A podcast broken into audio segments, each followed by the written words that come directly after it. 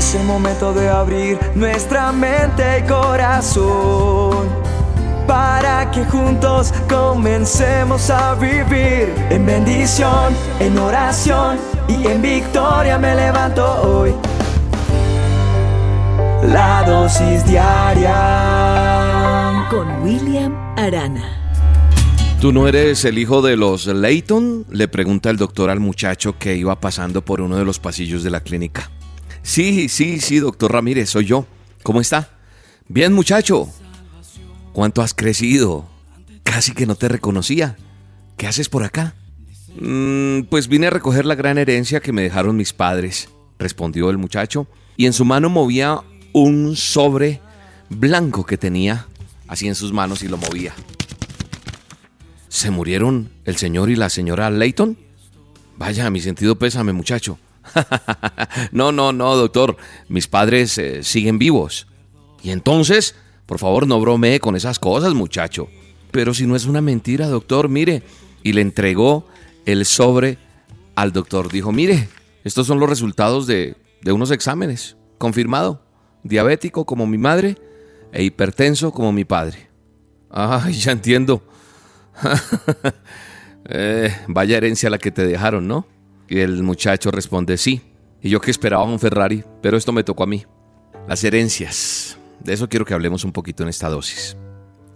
De las herencias porque eh, muchas veces nos hemos preguntado, ¿qué voy a heredar? ¿Qué tengo yo? Ah, no tengo nada.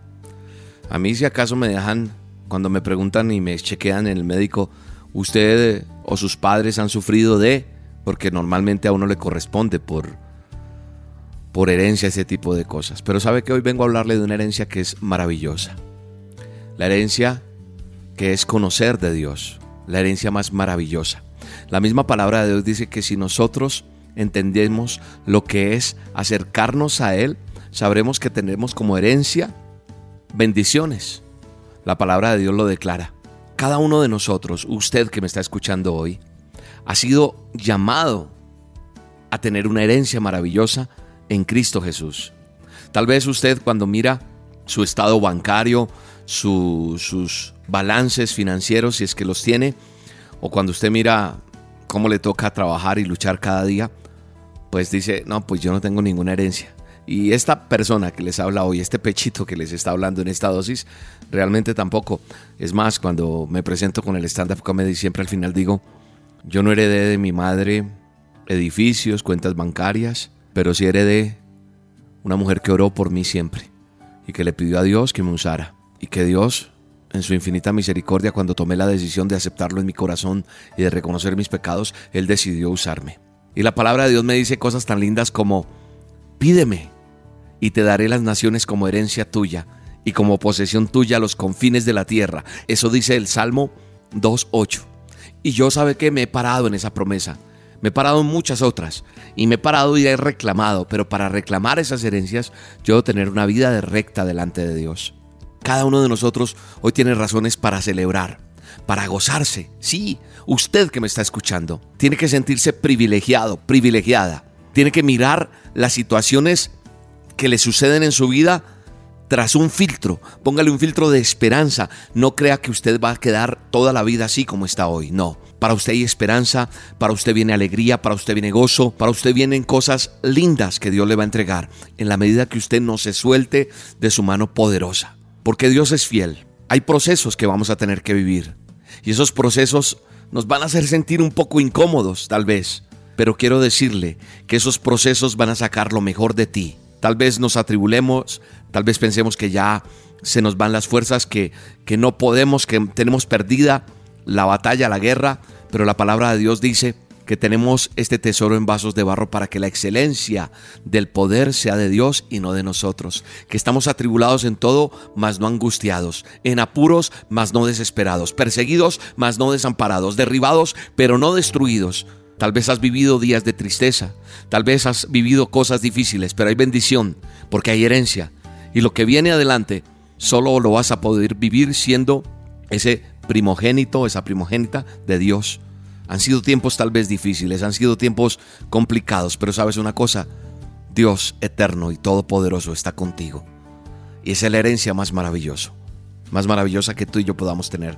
No pares, tienes que seguir siendo fiel hasta el último día.